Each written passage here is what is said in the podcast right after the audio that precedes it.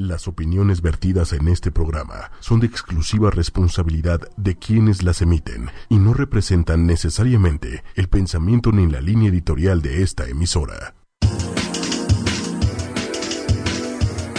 Hola, ¿qué tal? Estamos aquí una vez más, un jueves más, en una emisión más de Lienzo en Blanco, aquí en ochoymedia.com. Soy Pati Galo y hoy tengo una invitada que está con nosotros, Mercedes Morodo. ¿Cómo estás, Mercedes? Hola, Pati. Muy bien, gracias. Oye, qué bueno que pudiste venir, Mercedes. Te agradezco la invitación, Pati. Con muchísimo gusto estoy aquí contigo. Porque fíjense, estamos listas para hablar de un tema. Tenemos un tema muy humano, un tema que creo que todos hemos estado metidos ahí, que es perdonar, el perdón. ¿No? ¿Qué tema más humano? O sea, creo que nadie se salva. ¿no? Nadie? Pati, nadie. es algo que todo el mundo siente, vive y sufre. Porque no solamente es la, la humanidad expuesta, sino lo que implica en tu ser el perdón. ¿no? El perdón, entonces... Te mueve muchísimo. Te mueve muchísimo. Yo creo que para empezar de hablar este tema, creo que primero tenemos que hablar de que a veces nos lastiman o lastimamos a otro. Así es, Pati. Digo, porque no, no llegamos a lo del perdón sin que nos hayan lastimado. Entonces estamos hablando como de heridas.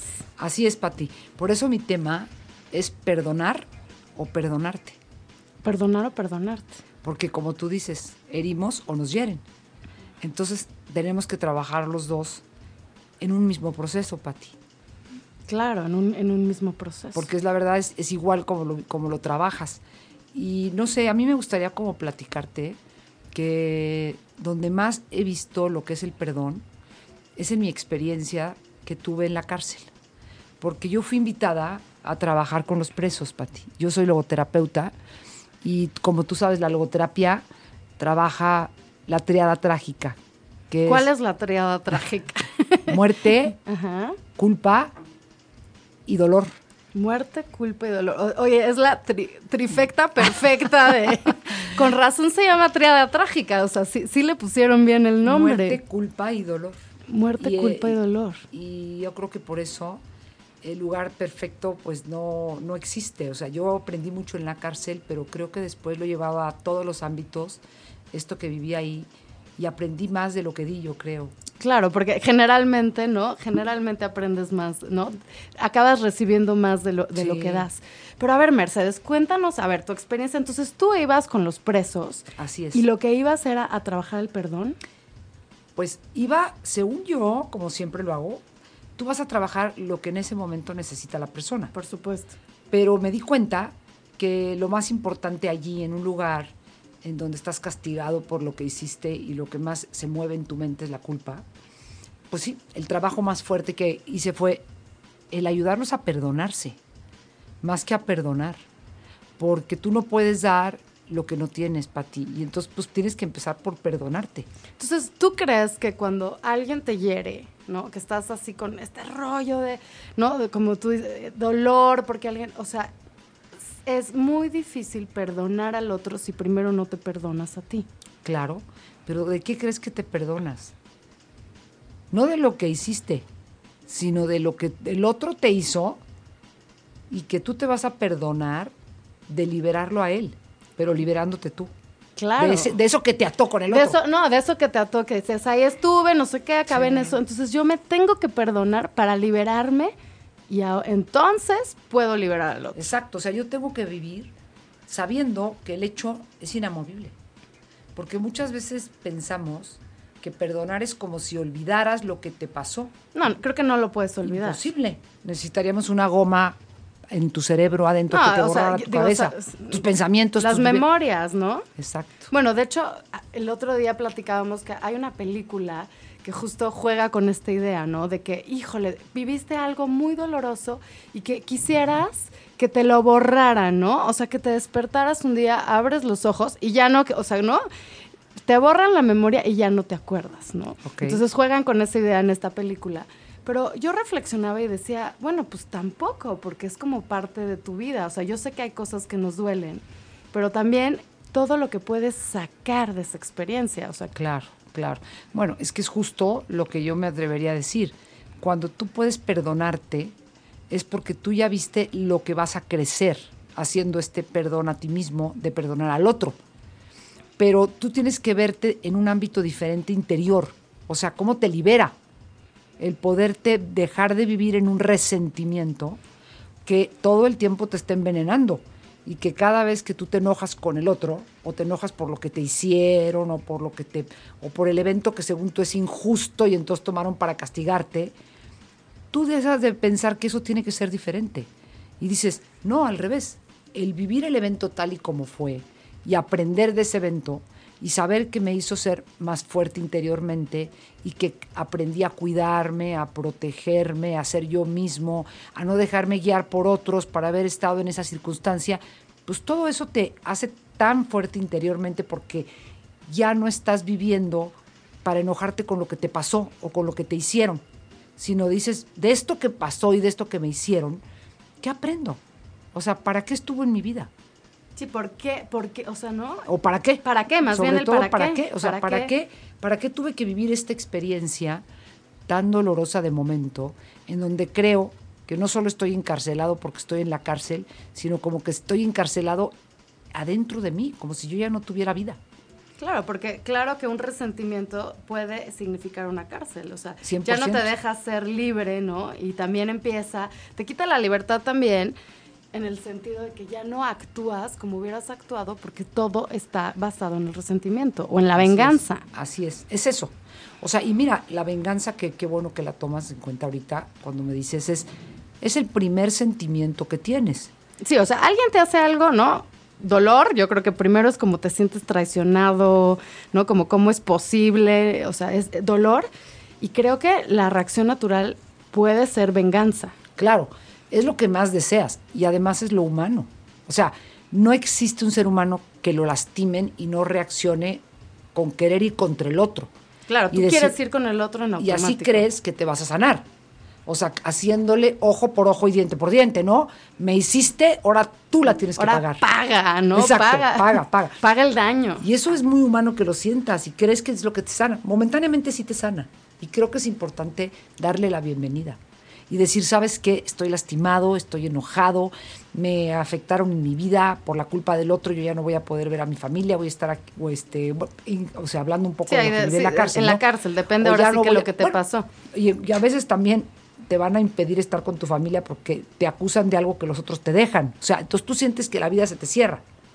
Pero ahí lo importante es decir, la cárcel me la estoy generando yo, porque estoy viendo que ya no voy a poder vivir.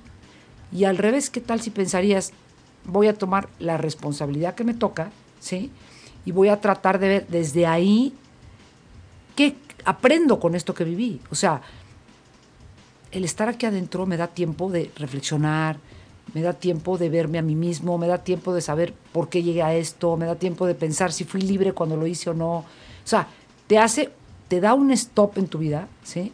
Y te da la oportunidad de decir, quiero seguir sin vivir o quiero Sí, aprender o sea, a vivir de, con de- esto. de qué manera ahora voy a vivir. O sea, ahora que, que me di la oportunidad de hacer como, como ese stop. Exacto, que yo creo que es lo que necesitas, dejar tus pensamientos de odio, de venganza, que están ahí al principio muy humanos, y decir, ¿cómo puedo cambiar esta venganza por una, un sentimiento de mostrar mi dolor? Porque sí creo, Pati, definitivamente, que si no hablas de lo que sientes, y si no le das la bienvenida, y si reconoces que estás muy lastimado, y si reconoces que lo que te hicieron tuvo un daño, tampoco puedes empezar el proceso del perdón. Claro, y, y ac- y acabas de, de mencionar una palabra súper importante. Yo estaba leyendo, o sea, el, el perdón no, no es como un acto que puedas hacer. Uno, dos, tres, voy a perdonar. O sea, el perdón es un proceso. Así es, Pati. O sea, va a tomar todo un proceso y vas a, vas a pasar por distintas etapas. Definitivamente. Pero el primer paso sí es reconocer el dolor y después de reconocer el dolor, tener un deseo de vengarte, que la venganza, no viéndola como lastimar al otro, sino viéndola como mostrar lo que a ti te lastimaron, ese es el cambio. O sea, es, no voy a dejar de decir estoy lastimado, me duele lo que me hicieron, me incomoda estar aquí adentro, ¿sí? Pero después de eso como que ya lo expresas, lo dices, lo dices todas las veces que necesites, piensas en todas estas cosas que a lo mejor te gustarían hacer y luego dices, bueno, no es lo que voy a hacer. Claro, pero es que una, cosa es hablarlo y otro actuarlo. ¿no? Exactamente. O sea, yo primero me tengo que ubicar, como tú dices, paso número uno, ver el dolor, que a veces, eh, o sea, eso es lo, lo- lo que no, lo que no te permites, ver el dolor y sí puedo platicar, decir, híjole, o sea, me, me dan hasta ganas de que te vaya muy mal, de que sufras lo que yo estoy sufriendo, ¿no? Porque generalmente eso es la venganza, o sea, quiero que sufras, quiero que sientas lo que yo estoy sintiendo. Así es, así ¿no? es. O sea, así súper enojado, así. Pero una cosa es hacerlo claro. y la otra es hablarlo, la otra es verlo y decir, pues sí, es muy humano, siento esto, porque obviamente estoy lastimado. Cierto. Entonces, una vez que pasas ese dolor, digo, yo me, me acordaba un autor que lo explicaba así como, es como si te muerde una víbora, ¿no? O sea, te muerde una, una víbora, te dañó esa víbora, y entonces, bueno, pero la mordida, si nada más te hubiera mordido, tarde o temprano esa mordida sana. O sea, el problema es si te metió veneno y que el veneno ya vive dentro de ti y no deja que esa herida sane, ¿no? Entonces, que eso es un poco lo que pasa con estos sentimientos de dolor y de venganza, que si el veneno sigue en ti, no vas a poder sanar la herida.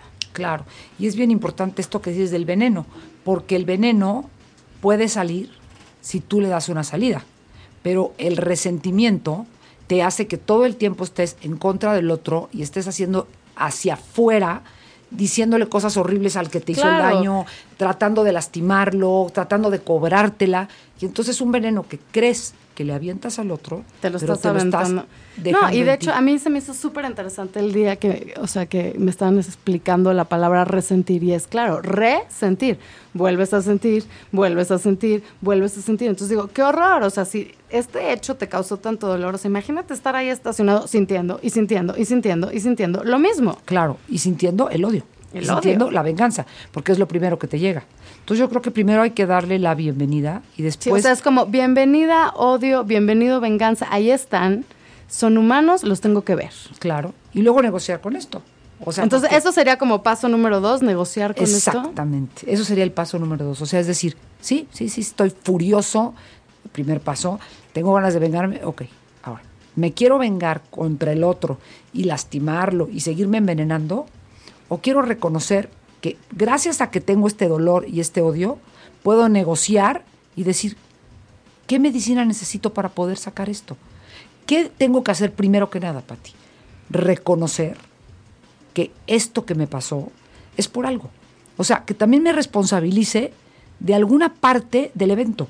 O sea, porque tanta responsabilidad tiene la persona que hace el daño como el dañado. ¿Sí? ¿Por qué? Porque él te hizo un daño al meterte a la cárcel. Pero tú estás ahí también porque finalmente En algo contribuiste. En algo cooperaste o algo no quisiste ver, ¿no? Exactamente. Entonces, ahora, ¿con qué parte me hago, ¿de qué parte me hago responsable? Y entonces, desde ahí, cuando tú lo ves en parte justo, porque te, te tocó en ese momento, y te voy a contar algo increíble. Todas las personas de la cárcel siempre me dicen, cuando nos agarraron, no fue por el peor evento. No fue por el peor No. evento. Me agarraron después de muchos muy graves y en el más simple y sencillo que me relajé, Ahí. ahí me agarraron. Y es como que cuando tú ya te crees invisible, cuando tú ya te crees que, es- que eres buenísimo para estar haciendo lo que haces y nadie te puede agarrar porque estás Que no te pueden protegido. tocar, sí, como de, de Sí. yo me salgo con Sí. la mía, ¿no? Sí. Soy- Ahí es cuando la vida de pronto te muestra que, pues mira, la vida siempre de alguna manera te va a regresar algo para que aprendas. O sea, la vida no te perdona. ¿Por qué? Porque eso es lo que necesitamos No, como, para oye, crecer. ahora sí que como dicen, le- ley de karma, ¿no? Karma es karma. Te dicen, Exacto. finalmente la vida te la va a cobrar. Claro, las personas podemos a veces perdonar y a veces no, pero la vida nunca, porque somos producto de lo que hacemos y de lo que vivimos. Pero ¿qué crees? Gracias a eso, esta persona que está allí puede tener la oportunidad de ver que es vulnerable, que no le estaba haciendo bien lo que hace y sin darse cuenta de pronto tiene un alto en su vida y recapacita y dice, ¿sabes que Yo me la pasaba huyendo, escondiéndome, todo el día tenso, todo el día preocupado por lo que estaba haciendo. Y de pronto me meten aquí, en la cárcel, y tengo la oportunidad de hacer un alto. Y un alto que me permite verme a mí y me permite decir, ¿cómo es tu vida? ¿crees que estás libre afuera o estás más libre acá? Órale, esa pregunta está fuerte, ¿no? ¿Y qué crees, Pati? ¿Qué te contestan, Mercedes? Siempre, Siempre. al final de un tiempo, cuando ya se atreven a irme a buscar a mí, es porque ya saben que necesitan ayuda, porque han reflexionado y se han visto que quieren ser unos seres diferentes. Entonces ya cuando llegan conmigo, ya estuvieron un tiempo en la cárcel peleándose con todos los que estaban ahí, porque están llenos de este odio, de este rencor, de esta venganza, y tratando de salir y demostrar que no fueron culpables y que la culpa fue del otro y que ellos los llevaron ahí injustamente y que no son... De pronto llegan conmigo y me dicen, ¿sabes qué? Estoy aquí gracias a que alguien me agarró en un momento débil y me hizo estar acá y reflexionar y decir, te tenía que tocar, pero te tocó para algo. Y estoy más libre aquí porque estoy conmigo mismo que allá afuera. Sí, o sea, esta idea de que la, la verdad libera. Totalmente, la verdad te hace libre y la verdad es la realidad. Eso es la verdad. Por supuesto. Y entonces empiezan a decir, me reconozco que estoy aquí para algo. Y aquí desde aquí puedo ser un mejor ser humano también para mi familia. Porque cuando me vienen a ver, ya no me ven enojado, vengándome, con odio, con rencor. Me ven. Y entonces yo puedo darles muchas más cosas buenas de mí que quisiera que las vivieran ellos, pero a través de mi propio testimonio. Esto me lo han dicho muchas veces, Pati, que es increíble. Sí, o sea, que esto fue como, o sea, de, de, ah, sorprendente, ¿no? Que dices, no es una persona, es otra, es, o sea, empieza a ser un común denominador de todos los que empiezan a tener conciencia y que empiezan a negociar y a, y a decir, ¿por qué me pasó esto? ¿Para qué me pasó Sí, esto? sí, o sea, ¿es un error o es una oportunidad de crecimiento? Claro, que siempre, siempre lo puedes ver de, esta manera. Ahora, tú, Mercedes, ahorita nos estás hablando, bueno, nos estás hablando como de tu experiencia que has tenido con presos, que evidentemente se tiene que perdonar a ellos mismos, que probablemente estaban haciendo daño a otros. Pero, por ejemplo, ¿qué pasa con esos presos que son realmente inocentes, que están injustamente ahí? O, eh, o sea, aunque no estemos hablando de la cárcel, o sea, personas donde realmente alguien les hizo un daño, ¿no?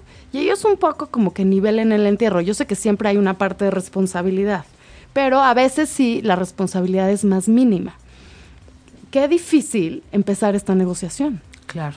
Sí, porque no parte de una cosa que tú supongas que tienes la culpa o que la provocaste, como puede ser un preso que esté en la cárcel, ¿no? Que eso ya sería el, el grado máximo.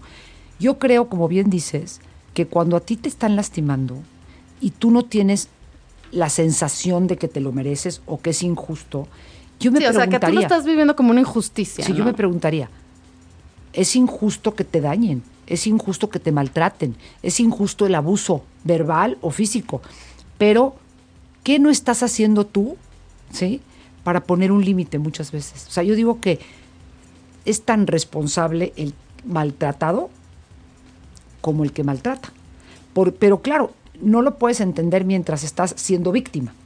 Entonces yo creo que lo primero sería decir, ¿qué puedo hacer diferente para que esto no suceda?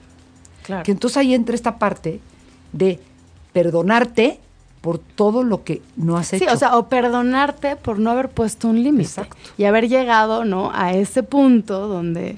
Y ese es el primer paso otra vez. O sea, perdonarte de ser débil, perdonarte de no saber poner límites, perdonarte de haber permitido este maltrato, perdonarte y entonces decir, ya me perdoné. Y entonces desde ahí empezar tu trabajo, que es reconocer tu dolor y buscar que ese dolor te impulse, ¿sí? A decir, ya no quiero sentir este dolor. ¿Qué puedo hacer diferente para poder sanar? O sea, ¿cómo podría evitar este maltrato? ¿Cómo podría evitar este abuso? Y claro que tienes que entrar dentro de ti y ver que tienes una fuerza que a lo mejor no habías descubierto y que te está haciendo víctima y no te está haciendo responsable. Y desde ahí poner un límite y entonces tú al momento que pongas un límite que el otro te respete, es cuando vas a tener esa, esa Claro, y, y aún así, o sea, aunque haya sido como un hecho, digo, porque sí hay como estas historias donde gente acusada, ¿no? Como, co- o sea, como injustamente, casos de infidelidad, o sea, cosas así donde en serio la persona dice, oye, yo había hecho un contrato con él, ¿no? Y me pasó, y, o sea, ¿no? Como que un poco más dificultad de ver como tu lado. Pero aún así, o sea, creo que lo que estás diciendo es súper importante, porque si tú estás en el papel de víctima, vas a seguir ahí en el veneno. Exacto. y tú vas a creer que tú siempre has sido injustamente dañada. Entonces, aquí no se trata de ver la justicia. Es que, es que exacto, yo creo que tenemos que decir, el perdón no es un tema de justicia. No. Es Digo, si lo hacemos así, creo que no vamos a salir, ¿no? O sea, nos va a atrapar ese tema de justicia. O sea, o sea, mientras tú trates de probar la justicia, el veneno te va a acabar. Totalmente. O sea, creo que si lo que queremos es hablar de la liberación, hablar del perdón, no puede ser un tema de justicia. No, yo creo que lo que tú tienes que cambiar es la justicia por la paz, por la paz interior que te da dejar de vivir en este resentimiento y en este odio. Y para poder tener esa paz interior, no tienes que culpar al otro, sino tienes que ver qué puedes hacer tú diferente y moverte hacia otro lugar para poder vivir en paz contigo mismo. Y definitivamente, ante una infidelidad, tú te puedes mover y salirte de esta relación. O sea, si esta relación te está haciendo ese daño, ¿por qué tienes que permitirlo? ¿Sí? Sí, te No- tienes que preguntar qué hacías ahí, ¿no? Exacto. O me basta con su perdón. ¿Qué es lo que a lo mejor estás buscando? Que reconozca él que, que actuó pésimo y que te dañó y que cómo se atrevió. O lo que estás buscando es darte un lugar tú mismo y decir, yo me voy a mover hacia otro lugar, porque en este momento con esto no puedo. O puedo darle una oportunidad, pero yo elijo darla. Claro, y que ¿Desde también en esa y que también en esa relación tiene que cambiar ciertas reglas, ¿no? O, tiene que abrirse ciertas conversaciones, cierta comunicación. Totalmente. Es algo que no había a lo mejor antes, ¿no? Y que entonces nada más te vivías. Pero con- aún así te da la oportunidad de hacer toda esta reconfiguración. Exacto. O sea, ¿por qué te está pasando esto? Híjole, te está abriendo una oportunidad de reconfigurar y ver, uno, o sea, hacerte muchas preguntas desde quieres estar ahí o cómo quieres estar ahí. Exacto. ¿De O sea, qué manera quieres Exacto, vivir? porque no es lo que vives, sino cómo lo vives. Y a lo mejor lo estabas viviendo desde una víctima y ahora lo puedes vivir desde una persona que sabe que tienes un lugar, que no se lo han quitado, pero simplemente que el otro tendría que reconocer que ese lugar que no ha reconocido sí está ahí. ¿Y qué haces tú diferente para que te vean? Una persona que existe y que no está como para que la lastimes, ¿no? Pero ¿cómo harías tú para que te vean de otra forma? ¿Qué tendrías que hacer para que te escuchen? ¿Qué tendrías que hacer para que te validen? Y que el otro entonces te venga a pedir perdón y te lo diga desde un perdón verdadero, no ya, bueno, ya, perdón, sí, me equivoqué, era, pero que no te dice nada. O sea, que te diga un perdón y qué cosas diferentes van a suceder entre ustedes que te va a hacer tu medicina. Porque yo creo que la palabra perdón muchas veces creemos que es mágica por sí sola. Pero para mí el Sí, perdón no, o casi, casi me estoy acordando como los niños, ¿no? Que un día nos, nos reíamos de, ya sabes, típico que de, de los chiquitos, ¿no? Casi, casi se, se aprenden esto de le pegaste, no sé qué, pídele perdón. Y lo dicen así como, al aire. perdón, o sea, no significa nada, ¿no? O sea, y pues esos perdones realmente no significan nada. Que eso sería No tienen impacto en la otra lo, persona. lo que se necesita. O sea, perdonarte o perdonar al otro no te funciona si no hay un propósito de cambio. Exacto, entonces a ver, estamos diciendo pasos, entonces el primero es dale la bienvenida al dolor, dale la bienvenida Al enojo. al enojo, a la venganza, o sea, dale la bienvenida a todos esos sentimientos muy humanos.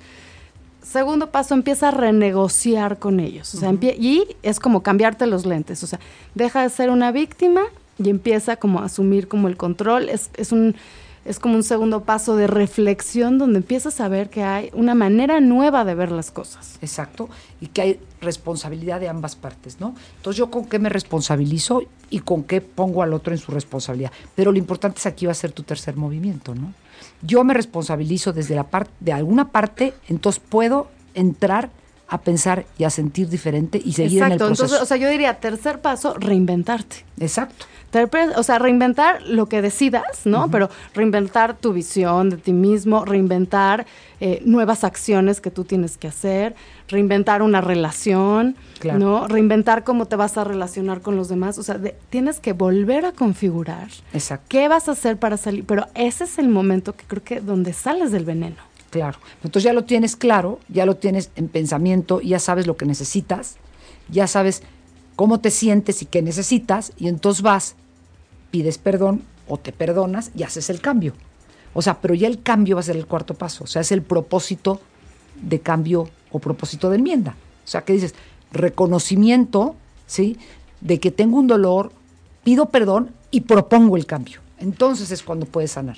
Claro. Pero si no hay algo diferente que ofrecer, si no me ofrezco diferente hacia el otro o me ofrezco diferente hacia mí mismo, entonces nada más hay como una sensación de pasajera. Sí, como, bueno, ya, ay, me dijo perdón, no, sé qué, tanto". pero siguen lo mismo, O, ¿no? tú O te, sea, o sí. tú te dices a ti mismo, bueno, ah, ya, no fue para tanto. No, no fue para tanto, sí fue para tanto. ¿Sí? O sea, ¿qué te hizo a ti en ese momento eso que viviste? ¿Y cómo puedes hacer para que no vuelva a suceder? O sea, no somos seres humanos que una vez que nos hagamos un decreto de no va a suceder, no nos No, puede lo puedes decir un día, pero si no haces realmente una transformación, se te va a ir olvidando, ¿no? En un mes vas a volver a hacer lo mismo, porque en Claro. realidad no hubo esta reinvención, no hubo otra vez una nueva configuración o no hubo esa reflexión que te llevó realmente a hacer esos cambios, ¿no? Entonces no va a haber acciones, o sea, lo vas a decir y luego no va a tener ningún No. efecto. Y fíjate, ya es diferente cuando descubres el nuevo caminar, cuando ya descubres adentro de ti qué es lo que te sanó, qué es lo que descubriste diferente en ti, porque entonces si vuelves a caer, sabes cómo pararte, ya sabes cuál es el camino, ya sabes cuáles son los pasos que tienes que hacer. Y entonces ya descubriste cómo sanar cuando te encuentras en esa misma situación, porque ya lo hiciste adentro de ti, ya hubo una reflexión interior. Ya no nada más es un pensamiento volátil, sino es una vivencia interior. Entonces ya lo vuelves a hacer, Pati. Entonces digo, no importa que te vuelvas a caer, y no importa cuántas veces te caigas, sino cómo te levantes. Que te levantes con la esperanza. No, y que te levantes cada vez con mayor aprendizaje. Exacto. Cada vez te sabes proteger mejor. Y cada vez te sabes parar de, de- y caminar. Sí, o sea, oye, ya, ya, ya te paras así como, como rapidísimo. Oye, Mercedes, a ver, yo me quiero regresar como al paso número, al paso número dos, ¿no? Eh, que quedamos que era como el paso donde realmente empezamos a cambiar nuestra postura como de víctima y empezamos a responsabilizarnos. Y empezamos a decir, esto tiene una razón de haber sucedido, tiene un para qué. Yo sé que en logoterapia y que tú eres te- logoterapeuta, este para qué tiene mucho significado y este para qué te lleva a un gran crecimiento. ¿Nos puedes hablar un poquito más de esto? Sí, mira, Pati, lo que nos enseña la logoterapia es que las cosas siempre pasan para algo, ¿sí? Y para algo... O sea, nada pasa porque Nada sí, es o sea, coincidencia. nada, ajá. O sea, todo es una oportunidad de crecimiento y todo tiene que ver contigo y para tu historia. Y todos son situaciones que nos van a hacer ser mejores personas. Todo es para bien, pero depende cuál sea tu forma de mirarlo. Por eso te decía, no es lo que vives, sino cómo lo vives. ¿sí? Y eso es lo que decía Víctor Frankl. O sea, la vida es, ¿sí? La vida es y es una oportunidad que me presenta cada minuto y cada sentido del momento para darle un sentido diferente gracias a lo que me está tocando vivir. Entonces, a ver, el para qué, dijéramos, es como ver tu realidad en ese momento y decir, en esta realidad que estoy viviendo, ¿para qué me pasó esto? ¿Para qué? Tiene que, tiene que tener una razón. Para moverme, para cambiar y para hacer una nueva realidad, ¿sí? Que es un nuevo sentido. Entonces, eso lo tienes que validar desde tus valores, desde lo que, porque las guías al sentido o las guías a cambiar tu realidad son tus valores. Entonces, ¿qué en ese momento no está siendo valioso y qué en ese momento no está siendo bueno para ti? Para que lo reconozcas y entonces veas un nuevo valor que fortalezca algo adentro de ti y que permita un cambiar tus valores. O sea, hay que revisar todo el tiempo. ¿Qué está siendo valioso para mí ahorita? ¿Y qué no me está ayudando a ser mejor persona porque no está siendo valioso para mí? Porque esos son los valores. Lo que te da hace ser mejor para ti. Y como decía Get, ¿no? No hay que verte en ese momento como lo que eres, sino como lo que puedes llegar a ser. Entonces, el para qué sería, ¿cómo me puedo mover siendo mejor para mí en ese momento? Cambiar mi realidad propia para verme diferente, sentirme más, pues más conmigo, más sereno, ¿sí? Porque eso es lo que yo creo que te da la logoterapia. O sea, el no estoy contento, no me siento cómodo, algo me está pasando, vivo la vida o la vida me está viviendo. Estoy viviendo o estoy sobreviviendo. Cuando te das cuenta que estás en ese estado, dices, bueno, ¿qué me está faltando? Me está faltando valorarme, me está faltando ver qué sí tengo, me está faltando ver qué nuevo puedo descubrir y entonces darle un resignificar tu vida, ¿sí? Que es lo que es darle un nuevo sentido, una nueva realidad y entonces vas hacia, hacia adelante, Pati. Claro. No, y, y también eh, esta parte de también abandonar como la idea de que, porque muchas veces es lo que nos engancha este dolor, nos engancha este odio, nos engancha esta amenaza, esta idea de que nuestra vida tiene que ser perfecta y que no nos deben de pasar cosas difíciles. O sea, a veces muchas personas van con, entonces todavía aumentan, ¿no? Como es como en este berrinche de decir, ¿por qué me pasó esto? ¿No? Yo quería que mi vida, ¿no? Eh, no, no tuviera manchas ni taches ni... Y la verdad es que cuando nos cambiamos los lentes y digo, bueno, esas manchas, esas cosas difíciles, esos taches, tienen un para qué. Claro. Y nos llevan a realmente a ponernos en una situación distinta. Si no te, si no te ves ahí, no te mueves, Pati. Yo creo que el dolor, la incomodidad, el no estar pasándotela bien, es lo que te va a impulsar. Porque a nadie le gusta estar en ese lugar. Pero a veces entramos en la zona de confort. Totalmente. Y la zona de confort no nos permite crecer. Y eso es lo que tenemos que cuidar. Porque sabemos que estamos incómodos, sentimos que tenemos un dolor, pero de repente lo tapamos, ¿no? Como que lo guardamos abajo de la cama, como que y no, no está lo queremos nada. ver, porque no, Claro. realmente no lo queremos ver. Porque te compromete, ¿no, Pati? A moverte. Y, eh, y implica un esfuerzo. Claro, y moverte cuando estás tan cómodo, pues ¿para qué? Aquí no, y ya. más, oye, y más si significa abrir un dolor. A- abrir Uf. algo que significa sentir algo que pues no te va a latir, que no te gusta. Claro, ¿cómo nos cuesta luego dejarnos sentir, no? El dolor le huimos. Cuando el dolor es lo que nos va a impulsar a movernos hacia un crecimiento, que justo es lo que decía Franklin, ¿no? O sea, el valor de actitud ante el dolor. Por o sea, supuesto. que ese dolor que tienes ahí sea exactamente lo que te haga generar una nueva actitud ante lo que estás viviendo, de lucha, de esperanza, de crecimiento, ¿no? Y que no al revés. Porque lo que pasa es que, fíjate, lo que pasa es el 10%, el 90% es actitud. Entonces, si lo que restas importancia a lo que estás pasando y le das fuerza a tu actuar, a tu actitud, porque tienes esperanza que te va a hacer mejor, en ese momento te mueves. Sí, por eso tan importante el valor de la actitud, ¿no? Por supuesto. Oye, Mercedes, y entonces, bueno, estábamos diciendo que esto es un proceso, ¿no? E- Esto, esto de perdonar, estábamos diciendo que es importante perdonarte a ti mismo, ¿no? Y que de a, a partir de ahí puedes perdonar a los demás. Y estábamos diciendo como los pasos, ¿no? O sea, más o menos los pasos eh, que tú has visto en, en tu experiencia con otras personas que, que han pasado. ¿Nos puedes contar así como algún caso que tú hayas visto, o sea, con todos estos pasos? O sea, alguien que tú viste en la cárcel, o sea, llegó y primero estaba como en culpa, dolor, venganza, odio, ¿y de ahí qué?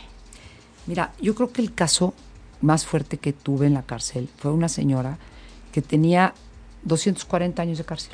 Sí, o sea, ya adiós, por O sea, para ella, siempre. est- ella participó en un secuestro y ya todos los que se mueren en ese momento y todos les, les suman los años de cárcel. Y cuando la vi tenía unos lentes muy, muy gruesos porque ya la habían golpeado tanto que ya su vista estaba completamente menguada. Sin embargo, cuando empecé a hablar con ella, me vino y me dijo, yo quiero acercarme a ti para decirte que lo mejor que me ha pasado es estar en la cárcel. Por eso vengo a decírtelo, porque quiero ser un testimonio de lo que necesitamos para poder crecer. Le dije, ¿por qué ha sido lo mejor que te ha pasado? Dice, yo desde que nací tuve una vida dolorosísima, fui lastimada, fui abusada, vi al- alrededor de mí la no vida, ¿no? Todos los días lastimarse, mis papás lastimándose, lastimándonos a nosotros, teniendo que luchar para poder sobrevivir, para tener para comer, pero con un alcohol de por medio, drogas. Entonces es lo que yo tenía que hacer. Yo no conocí otra forma de sobrevivencia más que salir a la calle a tratar de conseguir comida a base de lo que fuera. Y así viví. Y hasta que llegué a ser parte de una banda de secuestradores, porque es lo que más te dejaba. Y entonces una vez que estuve ahí, empecé a vivir sin, sin vivir. O sea, la vida me vivía. Yo nada más vivía para defenderme y para esconderme y para cuidarme, ¿no? Y todos los días tenía una sensación de miedo, pero al mismo tiempo eso me generaba mucha adrenalina, ¿sí? Era lo que me hacía vivir. O sea, el miedo a que me atraparan, yo corría, pero también sabía que iba a ganar mucho dinero. Y que sabía, yo perdí los sentimientos. O sea, yo ya no sabía, yo ya no sentía, yo ya no valoraba la vida, yo ya nada más luchaba para lograr mis objetivos a costa de lo que fuera. El lastimar para mí no tenía ningún dolor ni me preocupaba. De pronto me atrapan y llego aquí y me doy cuenta que nunca había sido una persona, que siempre había sido un objeto, que siempre había estado movida por el miedo, por la búsqueda de dinero y sin dolor ni compasión. Y empiezo a ver a las demás gentes que se acercan a mí y me maltratan también, porque aquí es muy penado esto, y nadie se me considera ni nadie me cuida, al contrario, todos me lastiman más aún. Y desde ahí empiezo a pensar y digo, soy una persona viva, que tengo ganas de salir adelante y que quisiera no dejarle esto a mis hijos, porque yo tenía tres hijos afuera. ¿Cómo lo voy a lograr si no soy nadie? Si todo lo que he hecho ha sido lastimarme, lastimar, tener odio, tener venganza. Y entonces empecé a pensar que necesitaba una fuerza especial para poder sanar, porque yo no tenía dentro de mi humanidad, Pati, esa fuerza. Entonces yo dije, yo ya no soy nadie, yo ya no soy persona, yo ya no, no valgo nada. Yo he lastimado a tanta gente, he hecho tantos daños, que no valgo nada. Entonces, de pronto sentí que alguien me amaba, como en mi interior, como que mi alma, que no enferma, era un alma que valía la pena rescatar porque era lo único que yo tenía que valía la pena. Y de pronto sentí que alguien adentro de mí me hablaba, como una vocecita suave y delicada, que no me regañaba, que no me maltrataba, que me decía, tú vales la pena. Tú sí eres una persona buena, lo que pasa es que no has descubierto que esa alma es lo que te va a rescatar. Y esa vocecita, que es el alma, que siempre es sana y nunca enferma, pero no la oímos porque habla muy suave, y está dentro, muy adentro de nosotros y la, escondemos y la tapamos, de pronto me empezó a hablar y me dijo, tú vales la pena, tu vida vale la pena, a pesar de cualquier circunstancia, que es lo que decía Franklin en el campo de concentración. Vale la pena vivir, pero vale la pena vivir desde esa alma sabia, desde esa alma buena que tú tienes. Y esa alma fue lo que me empezó a, a darme cuenta de que la vida vale la pena vivirla, a pesar de cualquier circunstancia. Y entonces creí en mí. Me descubrí y conocí a un ser que no había conocido. Y dije, creo que mi labor aquí dentro de la cárcel va a ser acercar a la gente a su alma, a que se vean no como lo que han hecho, sino lo, como, lo que pueden llegar a ser, pero desde esa sabiedad, desde esa interioridad, desde ese ser bueno, que a pesar de todo lo que haya vivido, ¿sí? puede pensar que lo único para lo que se recuerda lo que vivió es para no volverlo a hacer, para protegerse de caer en esa no vida que nada más te lleva a destruirte y a matar, y sí vivir ayudando a los demás desde validarse, conocerse y saber qué le pueden dar a los demás. Yo empecé a acercarme y empecé a querer a las personas como son y empecé a decirles, veo en ti esto bueno que tú no ves y en el otro y empecé a agradecer agradecer cada día que podía vivir adentro de la cárcel. Y hoy me doy cuenta que hoy por primera vez tengo libertad. Y tengo libertad porque me doy el permiso de estar aquí para algo, de estar aquí para ayudar a sanar a los demás y verse que valen la pena solo por ser personas. Y yo siempre pensaba que yo ya no tenía dignidad. Y me di cuenta que todos tenemos dignidad hasta la muerte, porque la dignidad es tu alma, es tu esencia, es tu ser vivo, que nadie te puede quitar pero que lo importante es reconocerlo. Y desde ahí empecé a hacer grupos, a platicar con la gente, pero desde otro lugar, sin juicio, sin defensa, sin verles lo malo. Y cada vez que me atrevía a decirle algo bueno que veía en cada persona que se acercaba a mí, se, volvía a acercar a mí y descubrí que nadie se resiste al amor y que lo único que no había hecho era amar.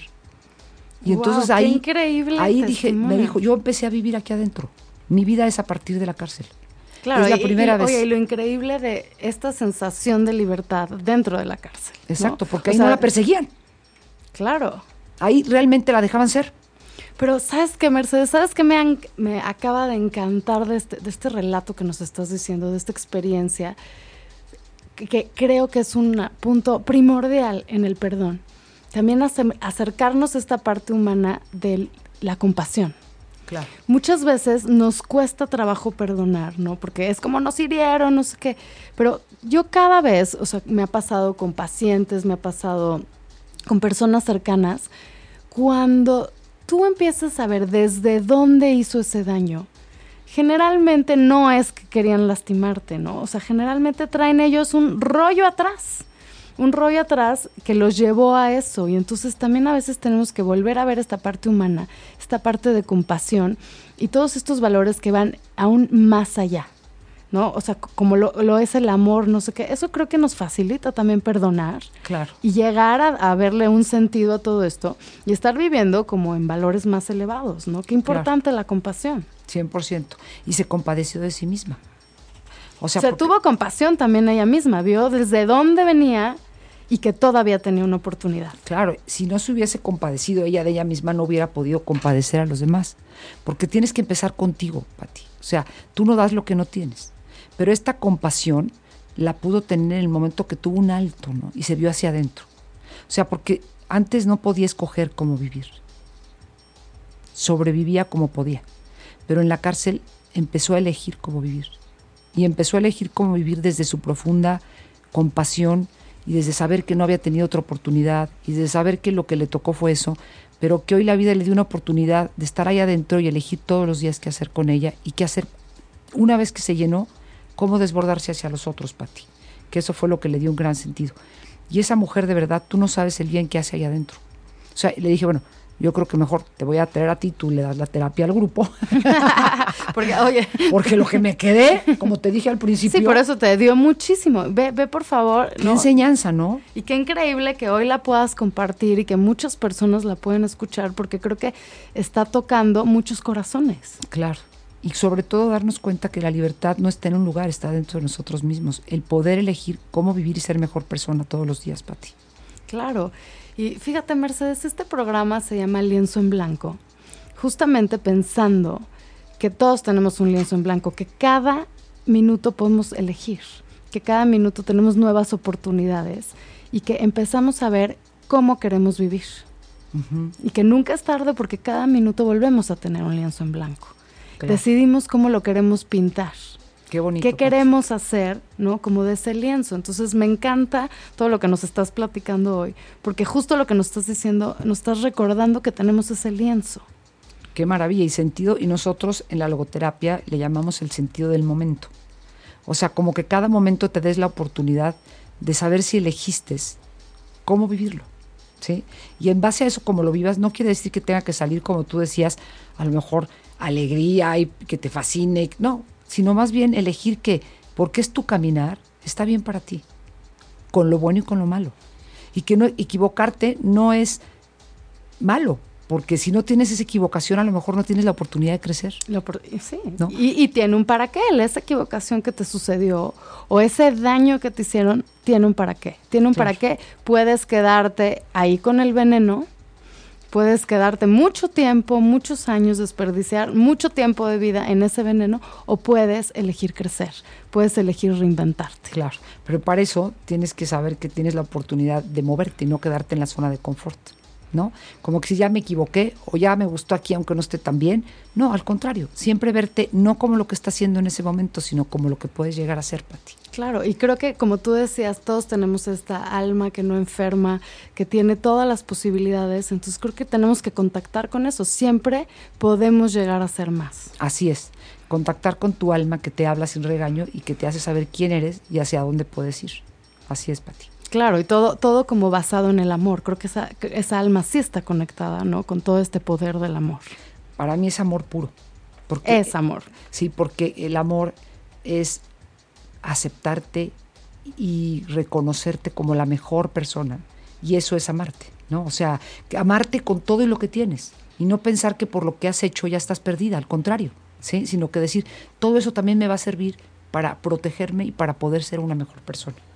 Por supuesto. Pues muchísimas gracias, Mercedes, por acompañarnos el día de hoy. Queremos a todos invitarlos a perdonarse, a perdonar y a decidir todos sus para qué. Okay. A tomar esa oportunidad y realmente tomarse la oportunidad de crecer y ver lo que les está pasando tiene un para qué. Perfecto, Pati. Y bueno, esto fue Lienzo en Blanco. Estamos aquí en ochoymedia.com. Muchísimas gracias por escuchar. Soy Patti Galo y nos vemos la próxima.